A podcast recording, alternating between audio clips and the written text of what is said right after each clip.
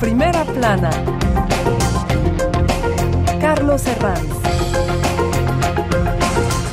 Bienvenidos en Primera Plana, un programa de Radio Francia Internacional y de France 24. Esta semana ponemos el foco en la COP28 que acaba de terminar hace unos días en Dubái con ese acuerdo histórico, histórico entre comillas. Vamos a ver lo que tiene histórico eh, sobre el fin, la transición hacia el fin de los combustibles fósiles. Para ello vamos a, vamos a comentarlo con tres invitados que ya les presento. Marta Schob es directora de investigación del Centro Nacional de Investigaciones Científicas en Francia, especialista en Derecho de Medio Ambiente y de Cambio Climático. Bienvenida. Mm, bienvenido.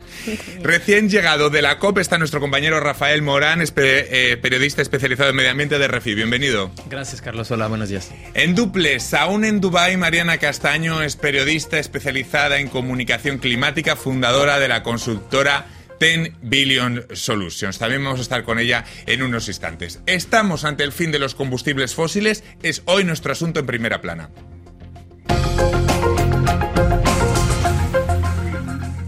2023 fue año récord en consumo mundial de carbón y además el año más caluroso del registro histórico. La urgencia climática es patente y no va acompasada al término transición, que es el utilizado en el que muchos designan como acuerdo histórico de la COP28, que vendría a establecer el principio del fin de los combustibles fósiles. Hay organizaciones ambientalistas que lo tachan de insuficiente y otros actores que se consuelan porque creen que ya es mucho en el contexto de esta COP. Que la cumbre del clima se celebrase en Emiratos Árabes, país cuyos ingresos dependen tanto del petróleo y el gas, era ya de por sí una paradoja. Hoy nos preguntamos, ¿y ahora qué? ¿Cómo se va a implementar esa transición? Repasemos lo que dice la prensa. Diario El País. El Pacto del Clima apunta al fin de los combustibles fósiles. La aquí en Francia, en cambio, pone dudas al acuerdo y señala la dificultad de su puesta en marcha por sus imprecisiones. La República en Italia subraya el acuerdo, pero se pregunta si 2050 no es demasiado lejos. Liberación titulaba esta semana con la COP a mitad llena bueno, pues esa dificultad de hacer eh, balance. Bueno, vamos a empezar con mi compañero Rafael porque acaba de llegar, como quien dice, de recién aterrizado de Dubái, acaba de deshacer la maleta. Rafael, cuéntanos, porque claro, lo complicado, Rafael, en estos casos, cuando termina una copia y vemos las conclusiones, es poner el cursor. Estamos con el, el vaso mitad lleno, mitad vacío. Según la perspectiva que tomemos, lo podemos ver de una u otra forma. No, yo destacaría que el lenguaje utilizado, claro que es suave, está lleno de eh, sutilezas y abre las puertas a, que los, eh, las grandes compañías petroleras y de hidrocarburos sigan extrayendo petróleo y gas. Pero es un punto de inflexión político. En el léxico es muy interesante que se hable de transitar para alejarse de eh, las energías eh, fósiles y ese punto de inflexión es político también. Significa que ya se ha plasmado en un texto internacional que el que siga eh, extrayendo petróleo ya va a contraflujo de la marcha de lo que tiene que ser el movimiento de la historia hacia una eliminación porque sí, debe ser eso, es lo que recomiendan, los científicos de los combustibles fósiles. Y eso yo creo que hay, que subrayarlo, es la primera vez que en una COP, en un texto final, se mencionan los eh, combustibles fósiles.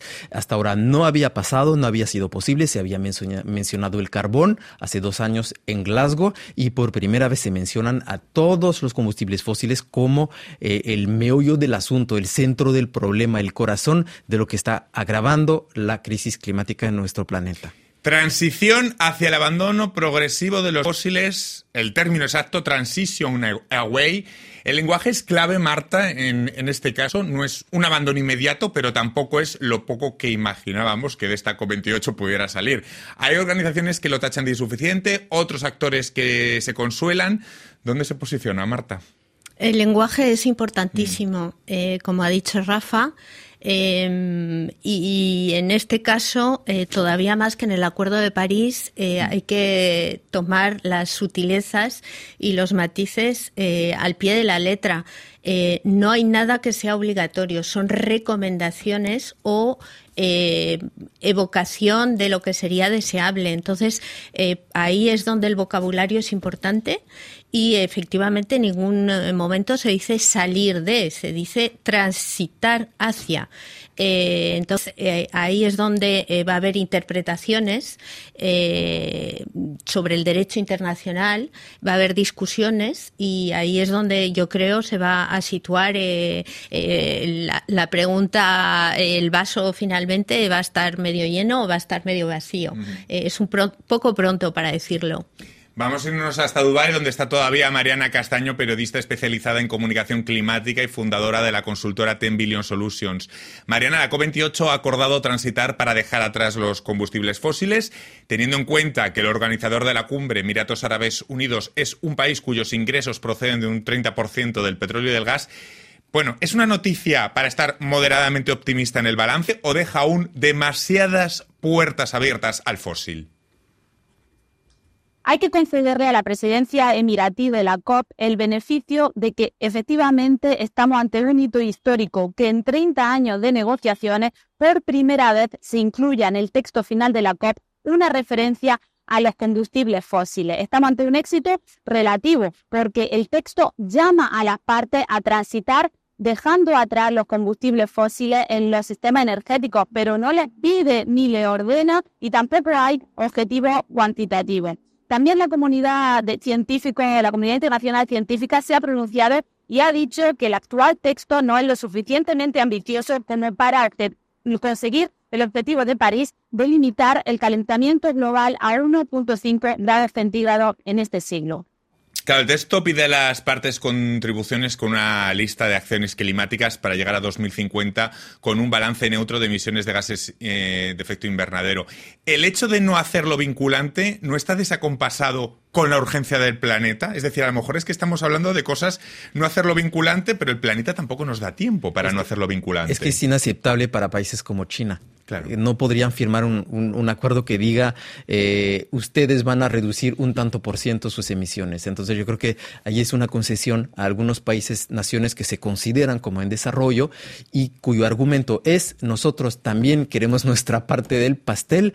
Los países industrializados han contaminado, han eh, consumido una cantidad de petróleo faraónica que nos ha puesto en esta solución y nosotros, países en desarrollo, necesitamos también de esos ingresos, aún para hacer operar la transición energética que tanto se necesita. Entonces, yo creo que por eso eh, hay este límite en este acuerdo, además de muchos otros, como eh, abogar por soluciones eh, tecnológicas que son todavía muy controvertidas, como la captura, la captación y almacenamiento del carbono en el suelo, que eso es una tecnología que no está del todo madura.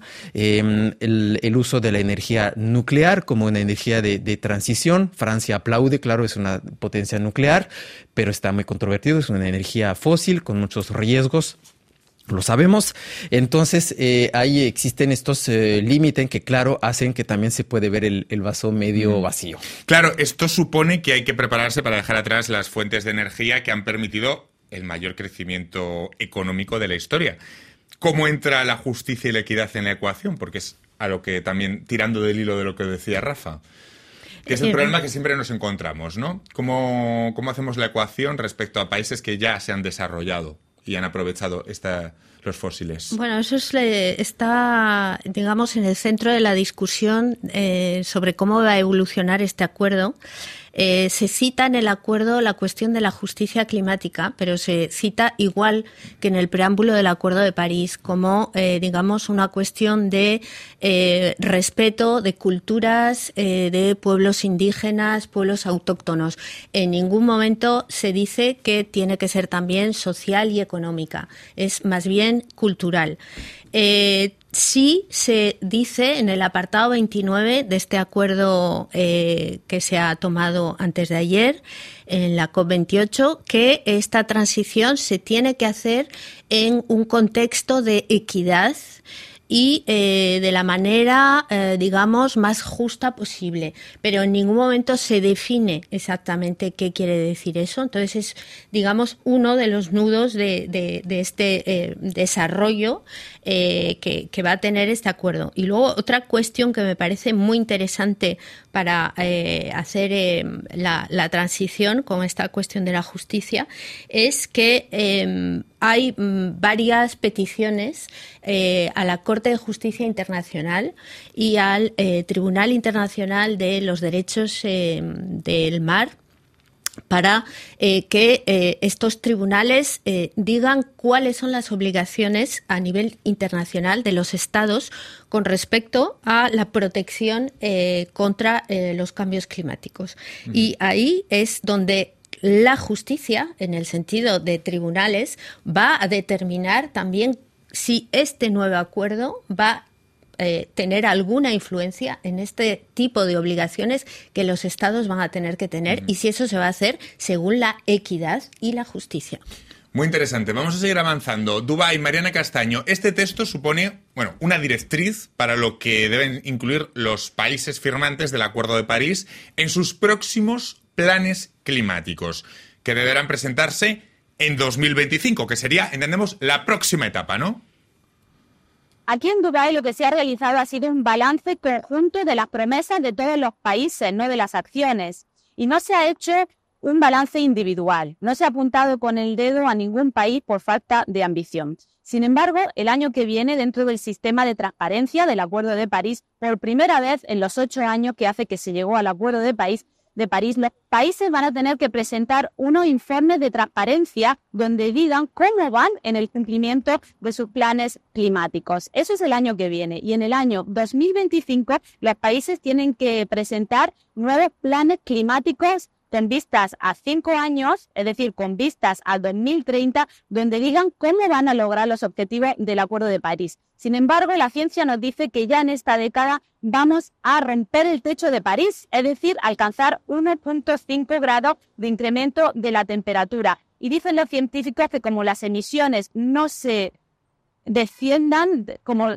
que si las emisiones no se bajen de manera rápida, ese aumento del 1.5 será irreversible. Aumento irreversible. Ahora lo que hay que esperar son esos nuevos planes climáticos, entendemos, Rafael. Esa es, digamos, la próxima etapa, ¿no? Sí, es la próxima etapa y es una. Eso sí es un compromiso que deben cumplir los estados eh, a escala nacional. Em, retomando lo que decía, eh, en algunos países esos compromisos han sido. fueron considerados por la justicia como insuficientes. Entonces va a haber más presión de la sociedad civil para que se aumenten, que sean más ambiciosos, que los estados. Eh, presenten proyectos de reducción de emisiones más ambiciosos y eh, será sin duda eh, interesante ver si los estados toman en cuenta el acuerdo que se, acaban, que se acaba de firmar en Dubái porque no es lo mismo prever eh, pues, reducir las emisiones em, eh, con eh, usando continuando con el desarrollo de las energías fósiles o transitando hacia las energías verdes. Hay más asuntos que nos deja esta COP, por ejemplo, el Fondo de Daños y Pérdidas para los países más afectados o la presidencia de Sultán Al-Jaber, que ha sido muy comentada. Lo vamos a comentar todo ello a vuelta de pausa. RFI, la selección del mes. Les Amazones d'Afrique.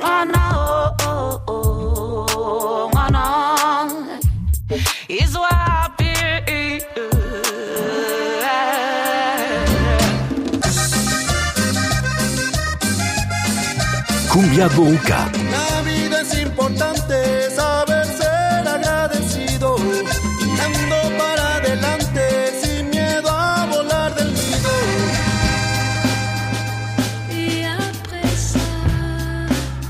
Christine and the Queens.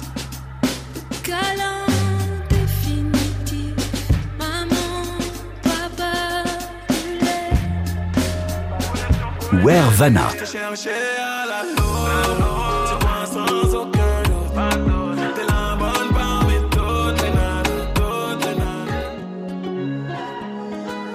RFI. Seguimos en primera plana haciendo balance de lo del acuerdo, del acuerdo histórico, pongo el histórico entre comillas porque hay gente que le pone bastantes peros, de la COP28. Lo hacemos con Rafael Morán, compañero de RFI que acaba de llegar de la COP, con Marta Torres Shop, investigadora y coautora de libros como Los riesgos climáticos a prueba del derecho, de publicado este mismo año, si no me equivoco, ¿verdad Marta? En 2023. Cierto.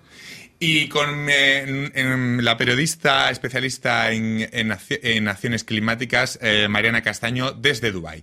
Vamos con otros puntos que nos quedan por comentar mm, de la COP. Lo cierto es que la COP arrancó con un gran anuncio, un fondo de daños y pérdidas para los países más afectados por el cambio climático. Eh, Rafael o Marta, ¿cómo va a funcionar? Porque es bajo tutela del Banco Mundial, ¿no? Si no me equivoco. Sí, eso es lo que se ha decidido. Mm.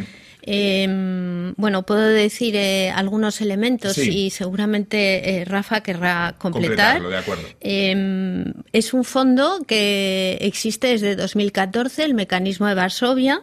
Y eh, lo que se ha conseguido aquí es ya por fin, digamos, ratificarlo eh, pero eh, con eh, todavía interrogaciones. Por ejemplo, se ha evacuado la cuestión de quién tiene que poner más dinero eh, eso se ha dejado entre puntos suspensivos.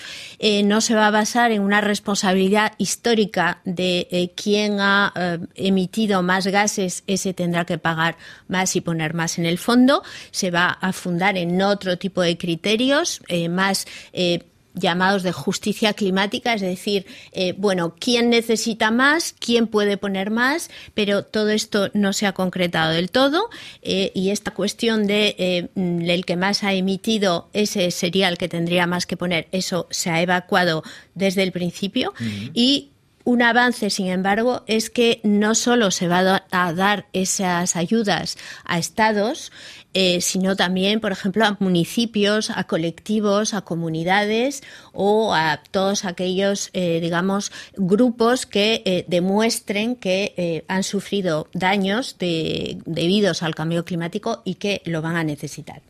¿Algo más para complementar lo del fondo, Rafa? Efectivamente, es un fondo muy importante. Era un reclamo histórico de los países eh, eh, más vulnerables al cambio climático, pero uno, eh, solamente hay alrededor de mil millones de dólares de compromisos de financiamiento de este fondo de momento. Es una gota en el océano de lo que realmente se necesita. dos, no sabemos todavía si se tratan de donaciones o préstamos que van a agravar la deuda de estos países. Ah, es muy importante esto, claro. es clave.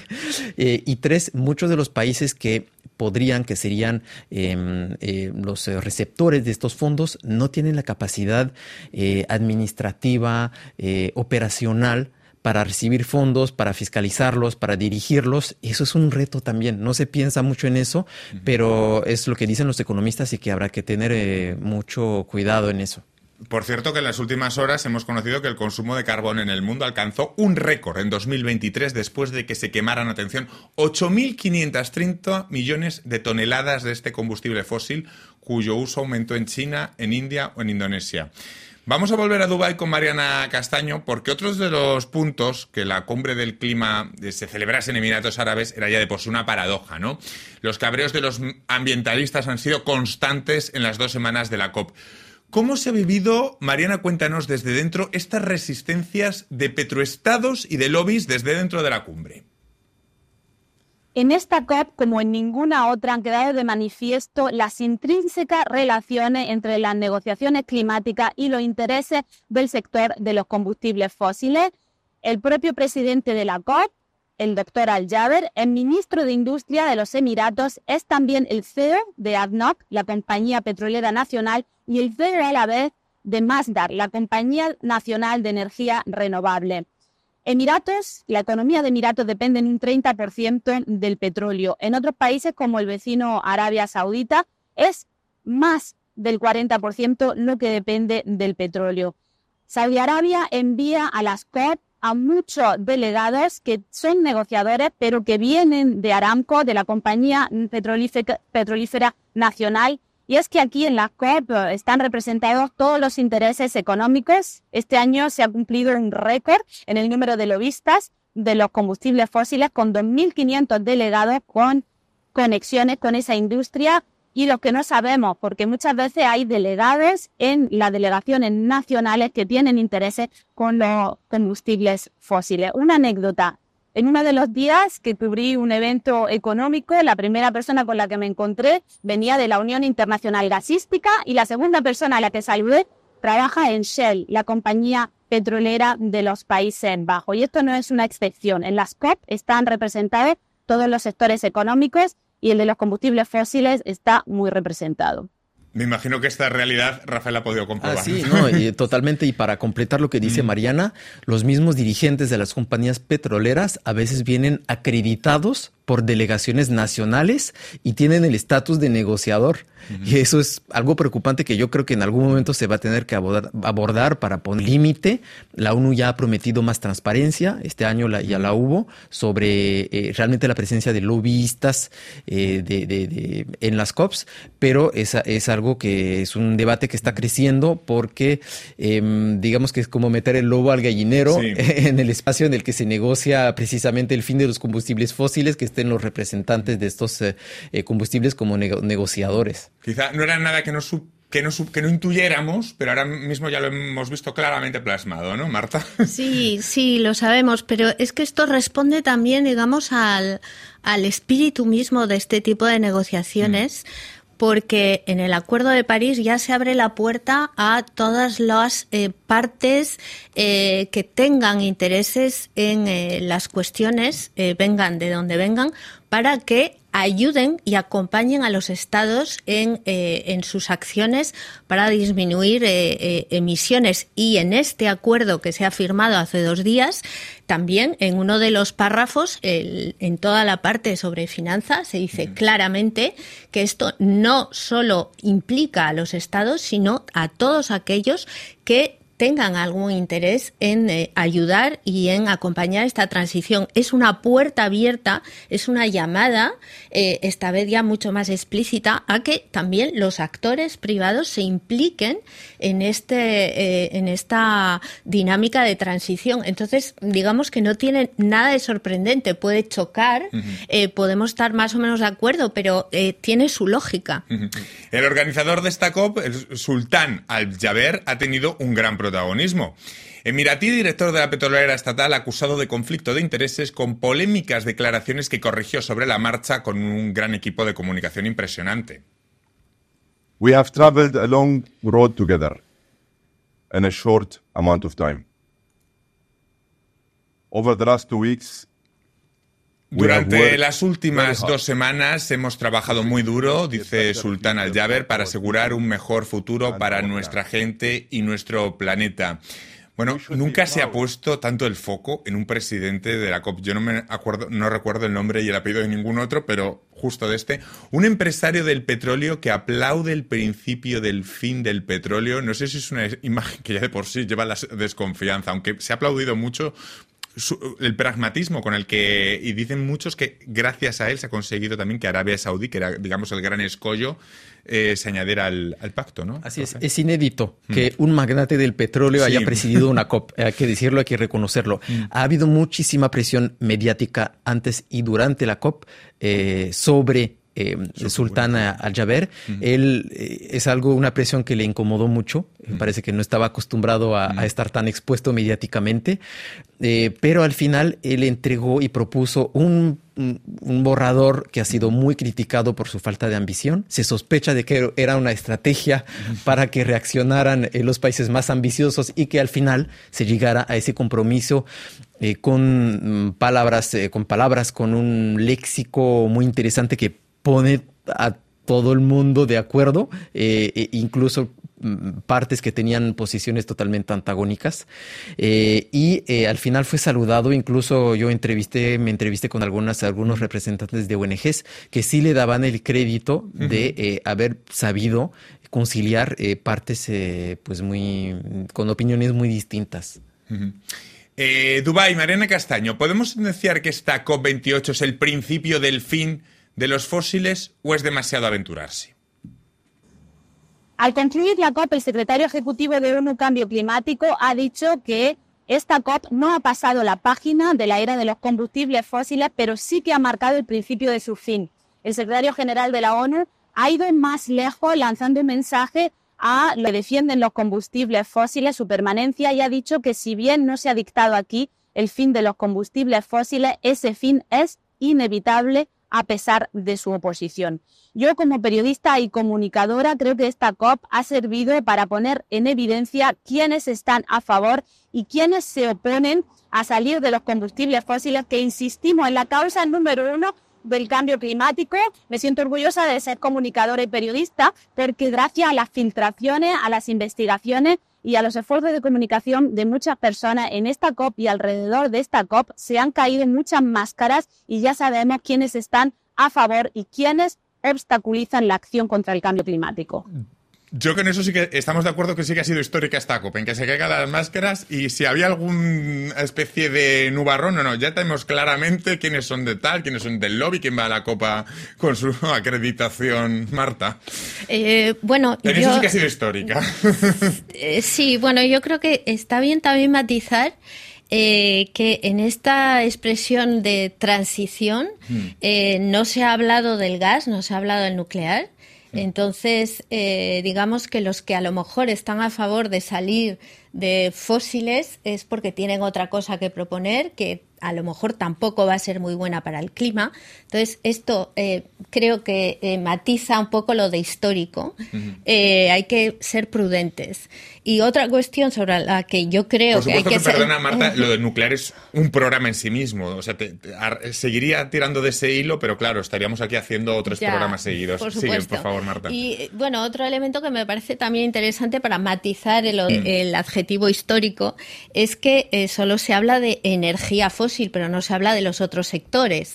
Entonces, eh, no se habla, por ejemplo, de agricultura, eh, alimentación, no se habla, por ejemplo, de inmobiliario, eh, no se habla de otro tipo de sectores que pueden emitir también emisiones. Plástico, y por ent- ejemplo. por ej- entonces, digamos que ahí yo también matizaría eh, esto de histórico eh, y el- un punto positivo. Para terminar, quizá eh, un punto positivo es que se ha saludado y citado muchísimo los informes del IPCC y los informes científicos y eso es también la primera vez que realmente se reconoce. Pues ahí ponemos el punto final. Muchísimas gracias a los tres por habernos acompañado en este en primera plana haciendo conclusiones de la COP28 y a todos ustedes hasta la próxima semana. Muchas gracias.